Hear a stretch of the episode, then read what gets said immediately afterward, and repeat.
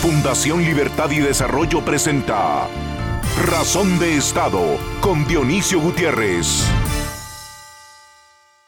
Vivimos en una democracia con muchos defectos, vacíos y abusos, y somos una república que hace tiempo fue derrotada.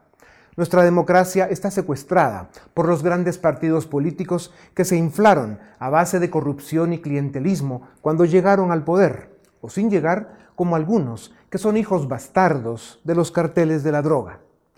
En las últimas semanas, los guatemaltecos hemos sido testigos de cómo una candidata a la presidencia, a la que le sobra ambición y le falta prudencia, usa sus tentáculos en el sistema judicial y abusa de la ley de femicidio para evitar que fiscales del Ministerio Público la investiguen por graves acusaciones o que la prensa, haciendo uso del derecho de libertad de expresión, la critique y la señale por su trayectoria, por sus intenciones, por sus desaciertos y por supuestos delitos.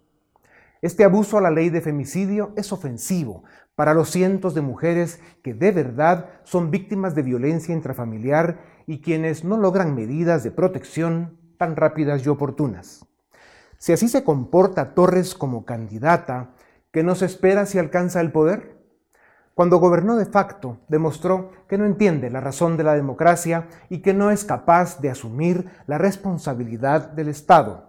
Un Estado democrático, republicano y liberal, el único que ha construido naciones exitosas. Como digo, algo que ella ha demostrado no comprender. El historial de su partido político y su comportamiento cuando está en el poder es de intolerancia, persecución de críticos y adversarios, represión e incluso violencia. La libertad de expresión y el debate son la esencia de la configuración democrática.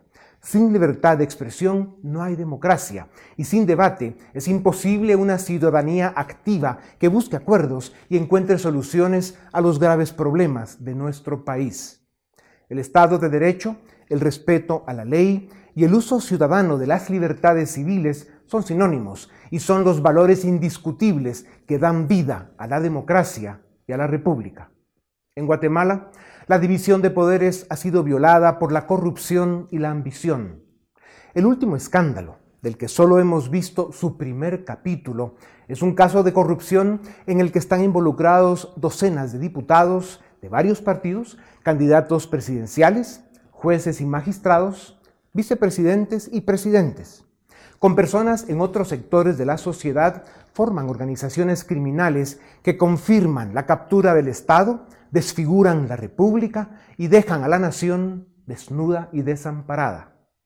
Si queremos corregir los vicios de nuestra democracia y devolver brillo a la República, los ciudadanos deben exigir que se respeten la ley y el Estado de Derecho y deben denunciar las candidaturas impresentables que amenazan a la nación. A continuación, el documental En Razón de Estado. La captura del Estado es un fenómeno común en los países que tienen mayor subdesarrollo político. Las consecuencias son muchas, pero una muy grave es la anulación o prostitución de la división de poderes del Estado. En Guatemala, el sistema republicano ha sido inhabilitado por la ambición y la corrupción de políticos inescrupulosos, que violentando la división de poderes del Estado, mueven agendas espurias y fraudulentas en detrimento del bien común. La unidad de inteligencia de la revista The Economist coloca a Guatemala en la categoría de régimen híbrido, un país donde conviven la democracia, el autoritarismo y la corrupción un Estado donde la independencia judicial es casi inexistente y las libertades civiles se ven constantemente amenazadas. Los responsables de la captura del Estado guatemalteco son actores políticos y económicos que se dedican a actividades que van desde la compra-venta de privilegios y el saqueo del presupuesto nacional hasta el narcotráfico, y no descartan el asesinato. El caso subordinación del poder legislativo al ejecutivo conocido también como el caso Tigo, presentado recientemente por el Ministerio Público y la CICIG, demuestra con claridad cómo funciona la captura del Estado y cómo se destruye la independencia de poderes. Según las autoridades, la entonces vicepresidenta Roxana Valdetti manejaba una red criminal que desde el Ejecutivo pagaba a docenas de diputados con el objetivo de aprobar leyes a la medida, influir en la elección del Contralor General, magistrados de la Corte Suprema de Justicia y Corte de Apelaciones y presidencias de comisiones legislativas. Por este caso, el MP solicitó retirar la inmunidad a un primer grupo de diputados, al ministro de Economía ex empleado de Tigo y al candidato oficial a la presidencia. También Sandra Torres aprovecha la captura del Estado, de la que ha sido cómplice desde hace dos décadas para su beneficio. El control que Torres posee sobre la Corte Suprema de Justicia por la influencia que su bancada ejerce en la elección de jueces y magistrados le ha permitido mantener su inmunidad frente a las serias acusaciones en su contra presentadas por el Ministerio Público. Además, Torres ha utilizado este control para pervertir, manipular y denigrar la ley contra el femicidio, utilizando a la Sala Segunda de la Corte de Apelaciones para evitar que fiscales del MP la investiguen y que el periódico realice publicaciones sobre ella. Estos síntomas claramente autoritarios fueron calificados por el relator de la Comisión Interamericana de Derechos Humanos como una forma de censura a la libertad de expresión, una grave violación a la Convención Americana de Derechos Humanos y una violación a la Constitución Política de la República de Guatemala. Un control similar al que hoy tiene Sandra Torres sobre el sistema de justicia tenía también la alianza entre el Partido Patriota y el Partido Líder, una agrupación mafiosa que nació en el seno de la UNE, quienes jugaban a la falsa oposición durante el gobierno patriotero y que se repartieron la elección de jueces y magistrados para lograr la impunidad y el control del organismo judicial que pretendían usar cuando Valdizón y Sinibaldi llegaran al poder. Si en la campaña Sandra Torres y otros actores políticos utilizan el control que tienen sobre cortes y tribunales para acallar a la prensa bloquear investigaciones en su contra, atacar a contrincantes políticos y amedrentar a los fiscales que les investigan, ¿qué estarán dispuestos a hacer si llegan al poder? ¿Cómo podemos frenar los abusos del poder político si éste tiene capturados a los órganos de control? Un país con una república derrotada y sin independencia de poderes no es país. Es un territorio donde se salva el que puede.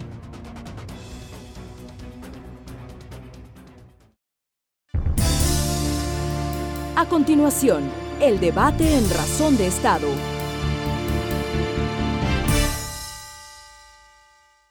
Bienvenidos al debate en Razón de Estado. Esta noche, como no puede ser de otra forma, vamos a hablar de lo que ya decidió esta semana la Corte de Constitucionalidad. Como lo habíamos anticipado, esta semana es crucial porque se decidían varias candidaturas, pero principalmente el segundo y el tercer lugar. Esta semana ya se ha decidido el futuro de Suri Ríos y el futuro de Tel Aldana el día de hoy, aunque también otras candidaturas son importantes. Estas han sido las, las principales resoluciones esta semana. Para analizar este tema, contamos con tres abogados en el set. Nos acompañan el licenciado Andy Yavaloa, el doctor Jesús María Alvarado y el licenciado Omar Barrios Osorio. Bienvenidos, buenas noches y gracias por acompañarnos en Razón de Estado. Eh, empecemos por lo básico. Hay dos casos clave, como mencioné yo en la introducción, que son el de Suri Ríos y el de Tel Maldana. Empecemos con Suri Ríos, que rápidamente repasemos el caso. El lunes la CC define que tiene una prohibición constitucional por ser eh, familiar de Efraín Ríos Montt, quien fue gobernante de facto del 82 al 83, y eso es lo que motiva la resolución de la Corte de Constitucionalidad. Así brevemente, ¿cuál es la opinión que tienen ustedes? Empezamos contigo, Andy. Claro, gracias. Eh, a mi consideración, la Corte no podría haber fallado de otra manera. Por una simple cuestión de hermenéutica jurídica, es indispensable que el 183 de nuestra Constitución, 186, eh, perdón, eh, de nuestra Constitución literal C, pueda eh, ser interpretado en la forma en que es. Y hay que hacernos un par de preguntas que son las que yo generalmente formulo. la persona en cuestión, la, la señora Ríos, es hija de alguien que ocupó la presidencia o la jefatura de Estado durante un gobierno de facto en 1982 y entra entonces en el supuesto fáctico de la literal C del artículo 186. ¿Y por qué? Porque ella es familiar, es hija de esta persona. Entonces no había, a mi consideración, no había otra discusión que realizar.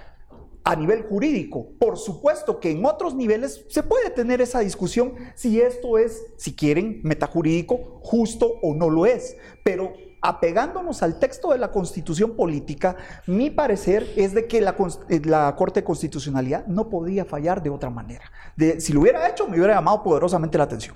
Fue una decisión cerrada, un 4-3, y sé que Omar piensa distinto. ¿Cuál es tu opinión en ese caso? Eh, claro, totalmente distinto a lo que emite la Corte de Constitucionalidad me sujeto inclusive a los votos razonados que están ahí. Por supuesto, lo que siempre hemos compartido, que hay que respetar el voto, pero no es esa la interpretación correcta la que efectúan los magistrados.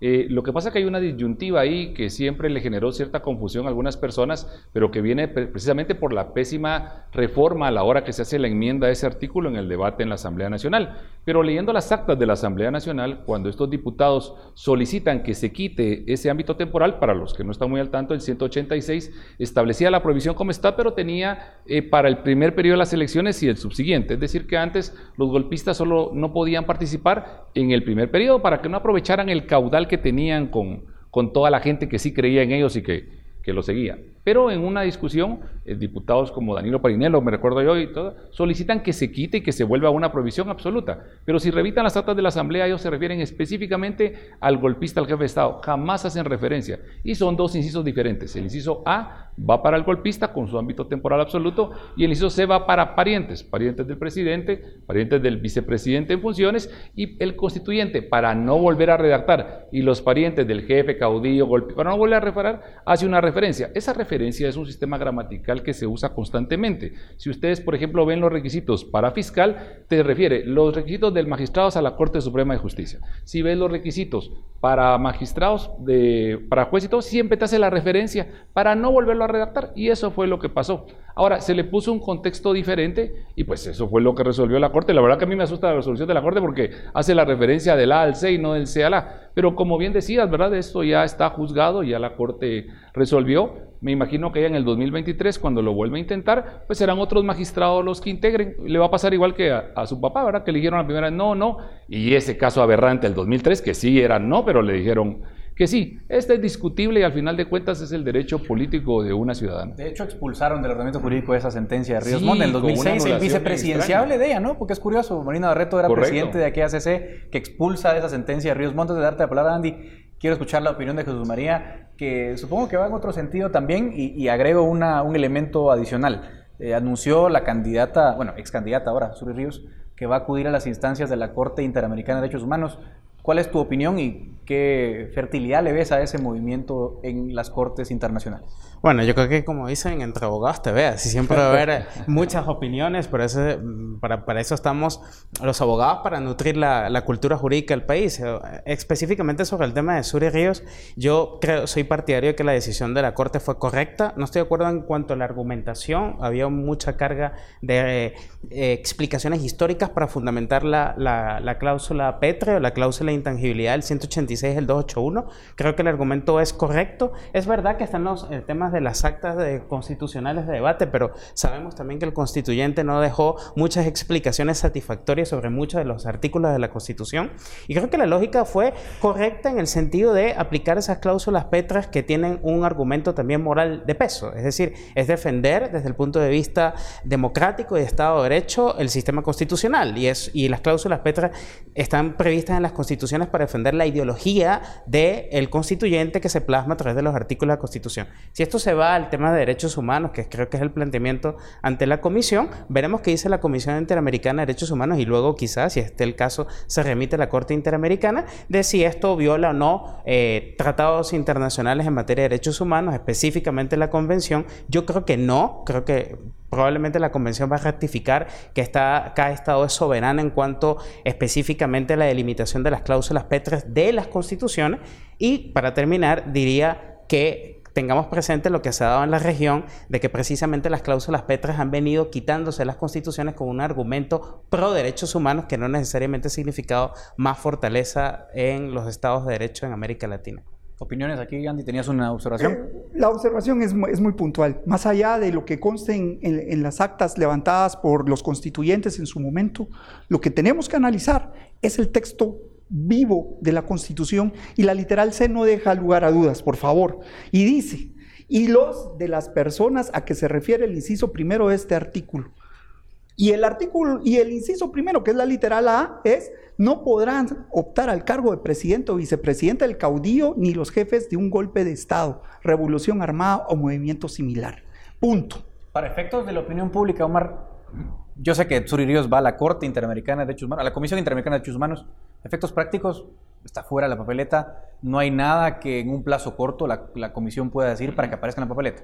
No, la Comisión Interamericana ni la Corte Interamericana pueden ordenar ni a la Corte Constitucionalidad ni al Tribunal Supremo. Lo que va a hacer en este caso la materia de derechos humanos es un pronunciamiento que le fue vedado de forma incorrecta a su derecho humano, etcétera, etcétera. Le fija un resarcimiento al Estado y le sugiere que le facilite su participación para la próxima oportunidad. Pero no va en ningún momento, o sea, los seguidores de Sur Ríos tienen que tener presente que la Corte Interamericana no ordenar inscriba ni nada por el estilo. Lo que hace es establecer cuál fue la violación. Y bueno, como decía también eh, el doctor, o sea, son interpretaciones. Nosotros eh, vimos la 4.3, aquí estamos 2.1. Eh, Andy podrá decir que eso es lo que establece la cuestión de su perspectiva, pero se le olvida que antes de la frase que le va hay una coma. Y esa coma es importantísima porque es la sintaxis gramatical de la referencia que se hace a la normativa. Entonces, es fácil para unos entenderlo, para cuatro magistrados y para otros no es fácil. Estamos todos, sí, por favor. Yo, solo agregaría que también hay una inconsistencia axiológica dentro de la propia Constitución. Es decir, hay una previsión constitucional que se le aplica para optar a ser jefe de Estado y jefe de gobierno, presidente de la República, pero luego se deja la puerta abierta que alguien que haya atentado contra el orden constitucional pueda optar a otros cargos. Y eso, de alguna manera, también es algo que el constituyente no previó y que se debería tomar en cuenta. presidente del Congreso. no, pero se refiere Jesús María. ¿no? sí, pero, pero lo que hace la referencia es hacia el tema de los parientes, no hacia el tema del golpista. el golpista Es, otro tema. Pero en ambos casos. Ahora, sí, estamos 2 a 1. Yo me abstengo de votar porque soy moderador esta vez. pero estamos como en la corte 2 a 1. Pero para la población es importante también tener una, una visión de ambos lados. Pasemos a la actualidad. Eh, ahora ya conocemos la resolución de la Corte de Constitucionalidad, no en definitiva, eso hay que aclararlo también, pero, pero vamos a ver también en, términos de, de, practicidad, ¿no? Eh, hoy la CC conocía un amparo provisional que como su nombre dice es provisional, pero también estamos hablando de que hay 32 días para las elecciones. Eh, esperar una sentencia definitiva en el caso de Tel Maldana, eh, pues no sé si deja muchas esperanzas para su candidatura porque los días van pasando, ¿no? Pero hoy la CC decidió no otorgarle amparo provisional. Básicamente el caso de Tel Maldana se refiere a su finiquito, a su mal llamado finiquito, no a la constancia, pero no voy a repetir el nombre tan largo y técnico. Eh, ¿Cuál es su opinión en este caso? Hoy prácticamente queda fuera Telmaldana. Como digo, aún queda la sentencia final, pero hay 32 días para la elección, o sea que todo está cuesta arriba. ¿Qué opinan de esa decisión de la CC? ¿Es acertada? ¿Es equivocada? Andy. Yo creo que es por demás lamentable que se tenga que discutir ante, ante el máximo tribunal constitucional un tema de naturaleza política que debería de ser decidido por la instancia máxima a nivel electoral, que es el Tribunal Supremo Electoral. Creo que haberlo derivado hasta ese punto ya en sí mismo refleja que nuestro sistema debemos de reflexionarlo. En cuanto a que si fue positivo o no, el análisis que se hizo fue técnico, hablan sobre el tema de, de la constancia temporal ¿verdad?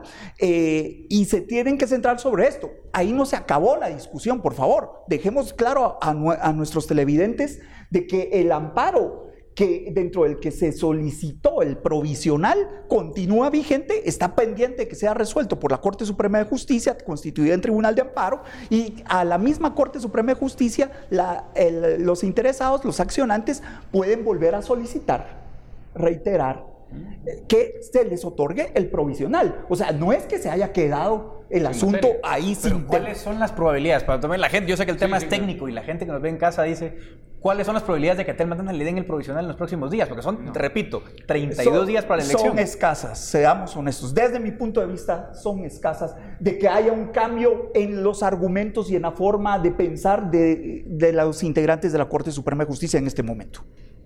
Sí, definitivamente yo comparto la idea de, Andy. No veo ninguna viabilidad para que en corto tiempo pudieran cambiar los argumentos. Según las noticias, fue una decisión de seis a uno de los magistrados, van a mantener esa estabilidad. Hay jurisprudencia al respecto también de esa situación. Claro, esto no se ha terminado, o sea, puedes volverlo a solicitar eh, la organización que es la que está defendiendo el derecho de su gente, de su asamblea que postuló a la candidata. Definitivamente yo no creo que sea viable. Las posibilidades, tal vez decimos mínimas porque pues, nadie puede asegurar no se va a poder, ¿verdad? Porque esta corte igual puede cambiar en cualquier momento. Pero para empezar está en desventaja en campaña electoral, ya sería totalmente una pérdida. Yo creo que lo más adecuado sería que pues, la candidata a la ciudadana resolviera sus cargos en Contraloría para poder ya contar con su constancia transitoria para el siguiente periodo. Yo miraría que estarían compitiendo en el 2023 Zully Ríos contra Tel Maldana esperemos que dejen gobierno vivo los que queden todavía, pero definitivamente ahorita yo les diría que no hay posibilidades. Jesús María, ¿cuál es tu análisis final eh, en todo sentido ha sido una elección, yo no recuerdo otra elección tan polémica y tan enfocada en las Cortes. Es cierto, en 2003 se discutió el caso Ríos Montt, en 2011 el caso Sandra Torres, pero a este nivel de discusión en el que la segunda y tercer lugar de las encuestas quedan fuera, no se había dado. ¿Cuál es tu análisis del caso de Tel Maldana? Bueno, el caso creo que para responder a eso, el caso de Tel Maldana me permite una cosa muy corta. Creo que le pediría a la audiencia que quite un poco de telarañas respecto a otras contaminaciones que son muy importantes a la hora de leer estos casos. La contaminación política, la contaminación ideológica y la contaminación emocional. Es decir, y esto creo que está afectando también el funcionamiento del sistema de justicia. Es decir, la gente está leyendo los problemas a la luz de cierta ideología, de cierta visión de preferencia sobre un determinado candidato o no. Y un poco eh, teniendo la posibilidad de hablar con colegas de derecho, la cuestión sería enfocarnos en un tema muy concreto. A mí me llama muy, mucho la atención la resolución de, de, hoy en cuanto a algo, un aspecto muy técnico, es decir, no se le otorga el amparo provisional a, Tel Maldana, entre otras razones, por la eh, no eh, obtener la constancia administrativa de declaratoria de no existencia de, de cargos. Esto sencillamente es algo a discutir porque sencillamente lo que le estás es inhabilitando de alguna manera a participar, es decir, impidiendo participar políticamente por un criterio eminentemente administrativo cuyo acto jurídico no reviste la naturaleza de un acto administrativo de declaratoria eh, de creación, modificación o extinción de eh, situaciones jurídicas. Entonces, desde un punto de vista muy técnico, nos puede remitir a una discusión que se ha dado en, en derecho comparado o en derechos humanos, según la cual la única posibilidad, y eso está claro en la Constitución de Guatemala, que tiene una cláusula de presunción de inocencia muy clara, es presunción de inocencia hasta que haya una sentencia judicial debidamente ejecutoriada. Eso le pasa al caso de Leopoldo López en tu país. Es el caso de Leopoldo López en el caso de Venezuela, que llega a la Corte, entre otras cosas, porque se lo inhabilita en el caso a través de la Contraloría y, se le dice que al, tener en este caso una denuncia administrativa, la Contraloría lo inhabilita, eso llega a la, Corte Interamericana de Derechos Humanos y la Corte Interamericana de Derechos Humanos se pronuncia diciendo que debe privar la eh, declaratoria judicial, en este caso por sentencia judicial firme, para que se puedan, en este caso, eh, eh, impedir a alguien participar políticamente. Me parece que es algo que la Corte tendrá que tomar en cuenta. Me gusta que mis invitados se mojen. Y, y hoy la pregunta obligada es, ya que repasamos lo técnico, espero que la audiencia tenga un poco más claro el, panorama. Para ser prácticos y sencillos, están fuera Suri Ríos, están fuera Tel Maldana. La gran pregunta, bueno, Radford, que en las encuestas es un poco más marginal, pero también es cierto, Mauricio Radford queda fuera hoy, Mario Estrada sale, pero, pero ya son varios candidatos. Lo que llama la atención es que el segundo y tercer lugar estén fuera. Y la pregunta obligada para los tres, y mójense, por favor, ¿quién gana de esto? ¿Quién es el beneficiado principal de estas resoluciones de esta semana, Andy? Pues como todo pinta y como todo va, pareciera que, que, la candidata Torres se está viendo beneficiada. Y quiero llamar la atención sobre un tema. Y, sin tomar ningún sesgo ni, ninguna orientación en particular, me preocupa profundamente de que la Corte Suprema de Justicia, constituida en Tribunal de Amparo, por ejemplo, para el caso de Aldana, no se haya tomado el tiempo necesario para resolver dentro de un margen de temporalidad adecuada a la solicitud de protección constitucional. Sin embargo, esa misma Corte Suprema de Justicia dice no le quitemos la prerrogativa de antejuicio que tiene como candidata a esta señora porque creemos de que los elementos presentados no son suficientes. Pero un momento, Andy, ni siquiera abrió expediente. No lo conoció. Pareciera que aquí la cuestión está servida y eso me llama a, a la reflexión siguiente cómo se integran las cortes en nuestro país. Y estamos a punto de estar en un evento, lo hablábamos antes de cámaras, estamos a punto de entrar en un evento de nueva elección de las cortes. Y si vamos a volver a tener cortes que parecieran estar al servicio no de la justicia, como dice el 203, y de la Constitución, como lo ordena el 203 y 204, pareciera que están bajo el servicio de alguien más. Y en este caso hay un gran ganador, según mi opinión y según las opiniones de las encuestas que hemos podido analizar. A ver, Omar, para ir metiendo otro, otro caso. El caso Sandra Torres pensé que se resolvía hoy, no se resuelve finalmente, porque en el anuncio informal, claro, informal, ¿no? Que hizo la Corte, eh, se suponía que hoy también resolvían el caso Sandra Torres. Para actualizar nuestra audiencia, eh, en el caso que refería Andy antes, ¿no? La CICI y el MP presentan el caso de financiamiento electoral ilícito contra la UNE. Uno de los acusados es Sandra Torres, como tenía antejuicio por ser candidata, la Corte Suprema no admite para su trámite el antejuicio y ahora la CC tiene en sus manos no lo ha resuelto, pero lo puede resolver mañana, el lunes, no sé cuándo, pero, pronto. presenta la FES. Eh, la, el MP y la CICI presentan ese amparo y lo que están buscando ellos, que termine la CC en este amparo provisional, es que obligue a la Corte Suprema a que efectivamente conozca el antejuicio de Sandra. Eh, ¿Cuál es tu opinión de ese caso? O sea, ¿se portó mal la Corte Suprema? ¿Tenía que tramitar ese antejuicio? ¿Qué expectativas tenemos en la Corte de Constitucionalidad? ¿Cuál es tu opinión? Bueno, lo que hay que aclarar aquí que es importante en todos estos que tú citabas que han ido saliendo es diferenciar el caso de Suri Ríos porque es un caso de amparo político. Ese no es un amparo electoral, sino que es un amparo político porque está dentro del marco de sus derechos políticos de participación. El caso de Tel Maldana está en un amparo electoral porque es por ausencia o carencia de requisitos para poder optar al, al cargo, que devienen de una denuncia penal. El caso de Mario Estrada es penal, pero del derecho extranjero para, para acá. El caso de Radford, que también estaba procesado ya. Entonces, hay quienes están por el tema penal y quienes están por la interpretación constitucional. En el caso de Sandra Torres, ese amparo no es de naturaleza ni política electoral. Es un amparo dentro de lo que mal llamamos a veces amparo judicial o amparo penal, porque el amparo es solo solo amparo. ¿Qué es lo que se solicita aquí? ¿O por qué toca el ámbito electoral? Porque la inmunidad personal que ya está revestida ahorita, o el derecho a antejuicio como le conocen la mayoría, nace del artículo 217 de la ley electoral por ser candidata y que se, precisamente un día antes de que se presentara por el Ministerio Público la actuación. Yo sí considero que la Corte Suprema de Justicia aquí hay que poner, como te decía la broma la hay que poner el bar otra vez, ¿verdad? O sea, volver a ver esa, esa grabación para ver qué fue lo que pasó aquí. Aquí sí se equivocó la Corte Suprema. ¿Por qué? Porque los elementos o los indicios que presenta el Ministerio Público a todas luces son notorios de que sí tiene una correcta investigación.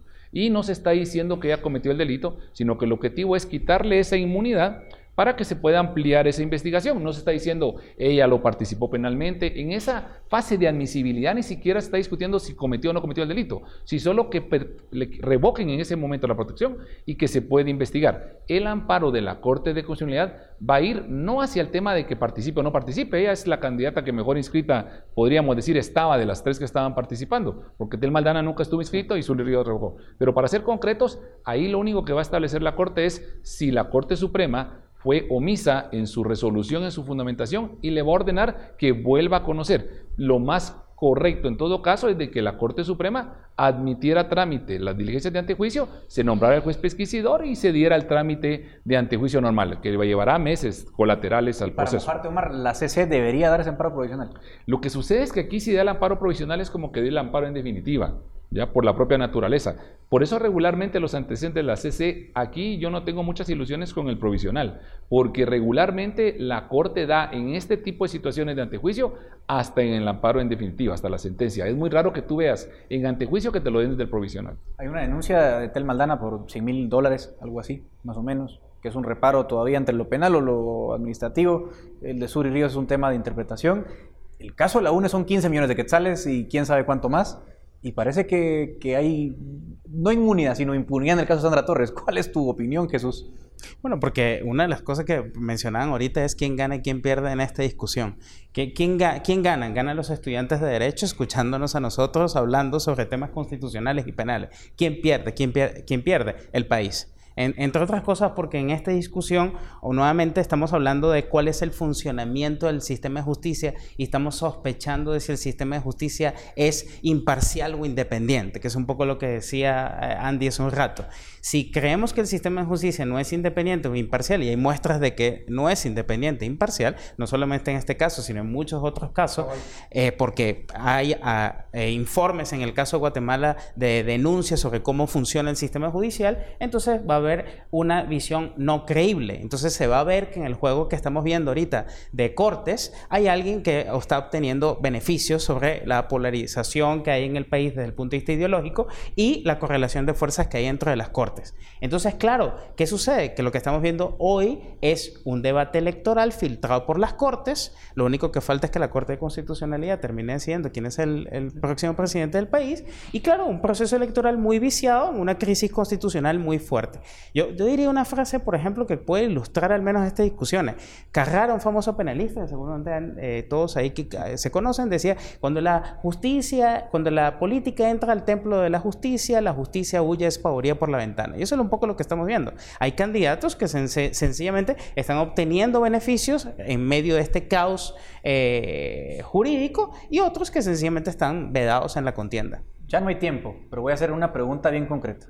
Todos se acuerdan que en el 2015 se inauguró esa famosa criterio de que la idoneidad de los candidatos la califica el Tribunal Supremo Electoral. Entonces, gente que tiene denuncias penales, gente que tiene sentencias en el pasado, no la inscriben porque no es idónea. En el 2015 no inscribieron o no adjudicaron el cargo ni a Guy Rivera, ni a Baudilio Hichos, ni a Mir Arriaga, porque no eran idóneos según el Tribunal Supremo Electoral, porque tenían un antejuicio en curso. Hago la pregunta final. Si le, finalmente, en, no sé, dos semanas, tres semanas, un mes, tramitan el antejuicio Sandra Torres, el Tribunal Supremo Electoral debería tomar el mismo criterio y no inscribirla. El Tribunal Supremo Electoral se ha caracterizado por ser ambivalente, es lo que yo considero. Y, y no necesariamente va a respetar incluso su mismo criterio, porque en casos recientes lo hemos podido ver. Yo ahí me quedo. Bueno, yo iría igual como lo que dice Andy, o sea, no tenemos ninguna certeza. Eh, cómo va a actuar, si solo con la denuncia, solo con el procesamiento, solo con el antejuicio, no hay una regularidad en ese tipo de criterios, nunca establecieron un manual de procedimientos, nunca instrucciones, no, hay claridad. ¿Valdría la pena abrir esa discusión? Por supuesto. lo que hay que ver es el momento que se dé, porque había que ver qué pasa hasta antes del 14 de enero. Si no vas a tener un vicepresidente que va a tomar posesión como presidente. Bueno, es básicamente también es un problema de discutir. Un, principio constitucional del 113 se aplica como si fuese una regla jurídica de aplicación directa. Es, sencillamente, eso es una norma programática que debió precisarse a nivel legislativo, en cuya falta de desarrollo legislativo, al aplicarse directamente, es muy problemático. Eso es lo que estamos viendo en el caso de la ley electoral. Queda muy subjetivo quién es idóneo, quién es honesto. Bueno, espero que hayan respondido audiencia muchas preguntas, pero esta última en particular va a generar mucha discusión de cara al proceso electoral y a lo mejor añade un poco de incertidumbre, pero no por eso una importancia menor. Les agradezco a nuestros invitados por acompañarnos en este primer debate en Razón de Estado. Hasta acá este panel. Vamos a ir a la pausa comercial y luego volvemos con el siguiente segmento en Razón de Estado. A continuación, el debate en Razón de Estado. En este segundo segmento vamos a hablar sobre la denuncia que presentó Sandra Torres en contra del periódico. Tenemos a tres periodistas para discutir este tema. En primer lugar, Paula Hurtado, eh, como digo, periodista y catedrática universitaria.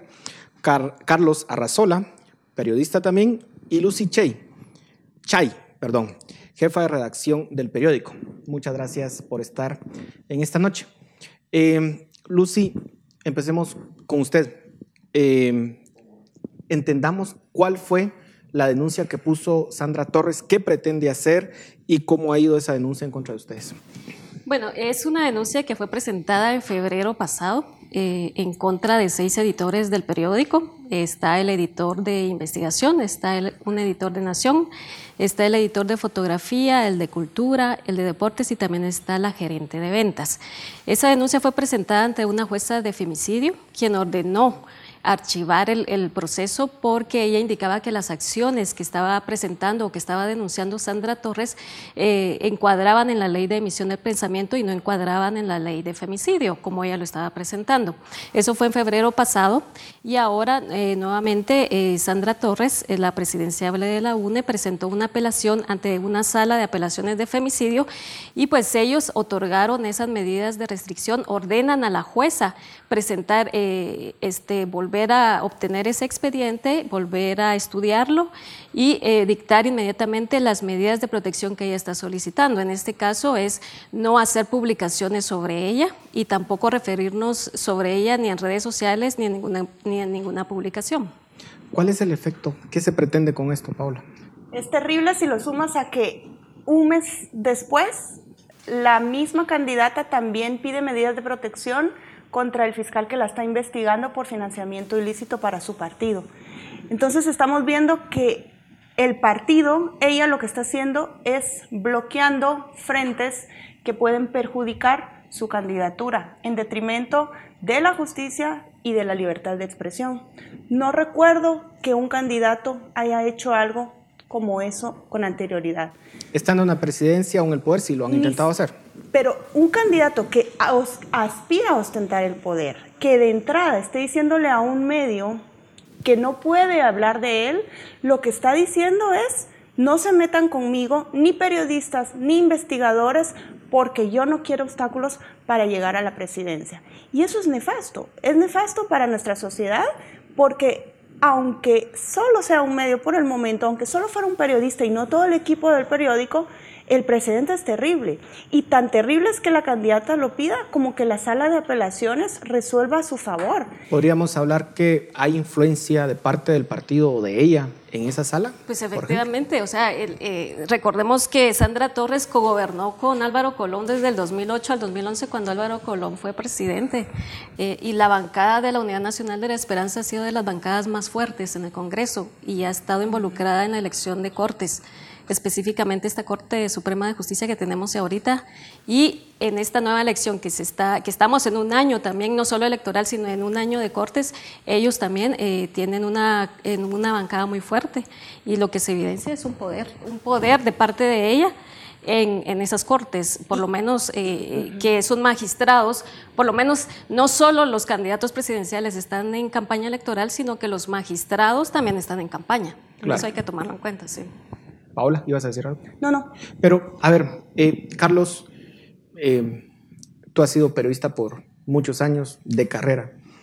Eh, la pregunta es, ¿hay también ciertos límites que se podrían pasar en el ejercicio periodístico que afecten de forma negativa a una persona, tratando de ser un poco abogado del diablo en este caso? Efectivamente, la ley de emisión del pensamiento, también el derecho a, emitir opiniones, pensamientos e información también tiene límites y en eso creo que estamos de acuerdo todos.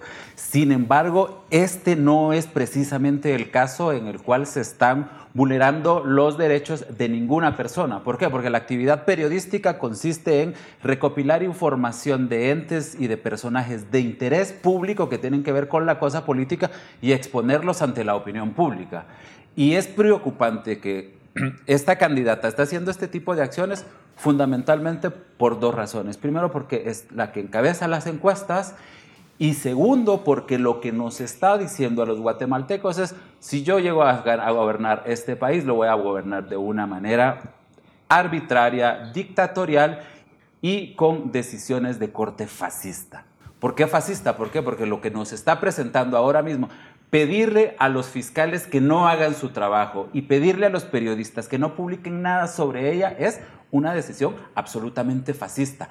Una persona dictatorial que va a tomar el poder y que va a dictar sobre cómo ella va a pretender que se dé la relación de poderes y la relación de contrapesos en este país. Esto es absolutamente preocupante. Y es más preocupante aún que tenga cortes a su servicio a ver, la jueza a la que le llevan este proceso hace bien, cumple perfectamente su trabajo y dice, esto no se enmarca porque no es ni su esposo, ni su compañero de trabajo, ni nadie que tenga poder sobre ella, porque ese, es el sentido de la ley de feminicidio, ¿no? Que haya un hombre que esté vulnerando los derechos de una mujer. Pero en este, este no es el caso. Aquí son fiscales que están trabajando, investigando a ella y a 10 personas más en un caso criminal donde se sospecha que ella tiene participación desde hace muchos años. Y en el caso de los periodistas del periódico, lo que están haciendo es haciendo investigaciones sobre un personaje político, público, que quiere llegar a gobernar a este país y sobre el cual evidentemente se tienen muchas sospechas y hay que cuestionarlo, hay que cuestionar a ella y a cualquier otro. Ella aduce de que nunca se le ha dado el derecho de respuesta. Ah, bueno, Lamentablemente tenemos una legislación muy obsoleta y en eso estamos creo que también todos de acuerdo, pero hay mecanismos. Si a ella en algún momento se le ha negado su aclaración, ella puede acudir a todas las instancias, incluso puede llegar hasta la Corte Interamericana a decir, el Estado de Guatemala no ha hecho nada para que este medio de comunicación que está vulnerando mis derechos me aclare.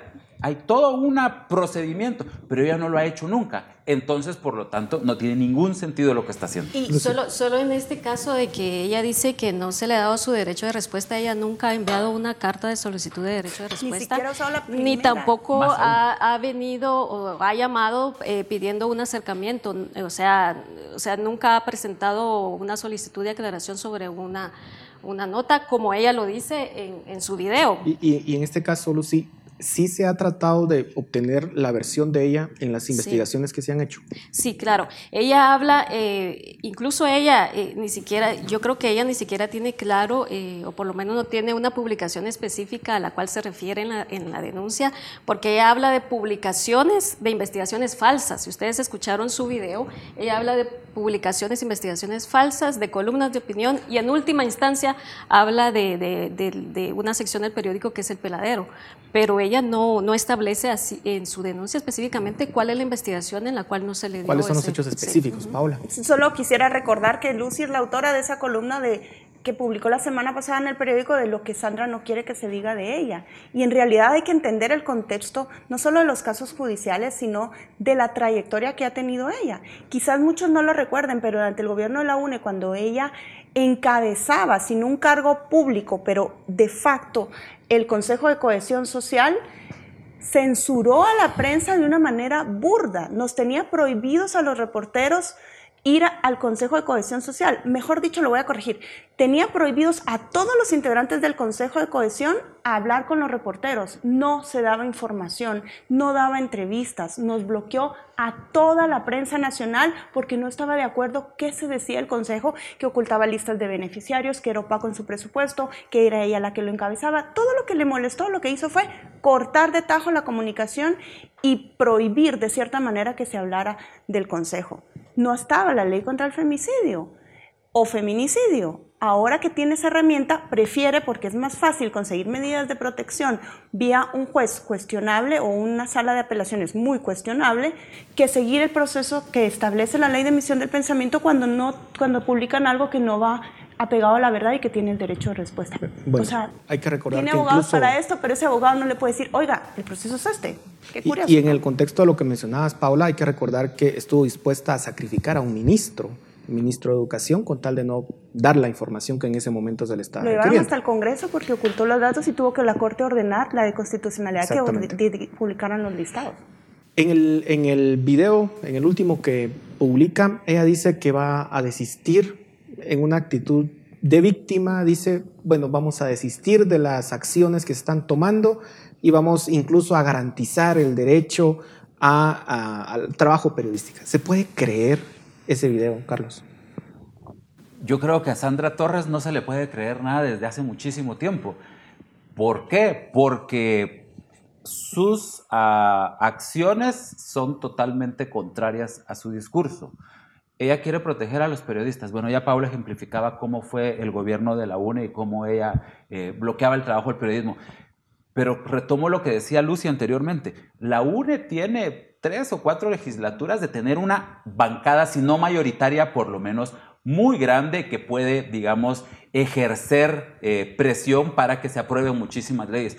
Y los, los eh, diputados de la UNE jamás han hecho absolutamente nada para proteger a los periodistas. Si bien es cierto, un programa para protección de periodistas debería de venir del Ejecutivo, también porque se ha discutido anteriormente, en el Congreso se puede hacer mucho trabajo y los diputados de la UNE no se han preocupado en nada, en absolutamente nada, en proteger a los periodistas. Y que venga ella ahora de víctima a ofrecer una dádiva a los periodistas. Por favor, o sea, un poco de seriedad también. Estamos hablando con medios de comunicación y con periodistas profesionales, pero fundamentalmente éticos y nosotros los periodistas no nos podemos prestar a, aceptar eso como, bueno, está bien, aceptamos su disculpa y le vamos a tomar la palabra con esto. No, este programa de protección de periodistas que se ha trabajado durante mucho tiempo y con los mismos gobiernos anteriores, el mismo gobierno de la UNE y el gobierno del Partido Patriota, porque en este gobierno actual ni siquiera se pudo hacer, ni siquiera se hizo el esfuerzo por lograr ese programa, lo bloquearon intencionalmente.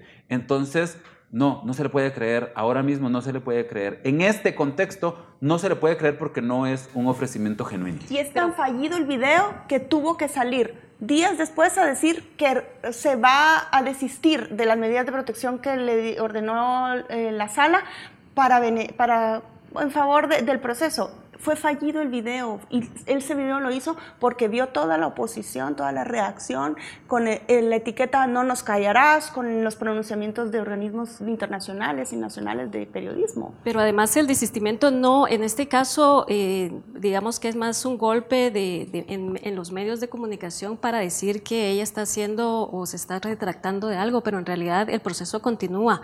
O sea, ella lo sabe muy bien. ella lo sabe muy bien. En este caso, la jueza debe de analizar ese memorial, analizar el expediente de la sala de apelaciones y determinar si eh, accede o si decide quitar esas medidas de restricción, pero el proceso va a continuar. ¿Verdad? Además, aquí eh, debemos de, entender que ella, eh, eh, por lo menos en, en, 1900, en, el 2015, el periódico ya tiene una resolución con relación a una denuncia precisamente parecida a la de ella, que habla una que es una persona que se sintió agredida por una investigación. El proceso llegó hasta la CC, hasta la Corte de Constitucionalidad, y allí la Corte de Constitucionalidad indicó que las personas que se sienten ofendidas o difamadas por una publicación en un medio de comunicación solo tienen dos vías, que es el Tribunal de Honor o el Tribunal de Imprenta. Pero en este caso ella está utilizando un mecanismo eh, eh, eh, que no encuadra en las acciones que ella está denunciando, ¿verdad? Está retorciendo una ley que se creó para proteger a mujeres víctimas de violencia. Con los antecedentes de Sandra Torres, imaginémonos un escenario en donde ella efectivamente gana la presidencia podríamos pensar que lo que más se le parecería es un régimen como el de Ortega, en donde se han ido contra la población, no digamos contra los periodistas. ¿Ese es el escenario que veríamos con él?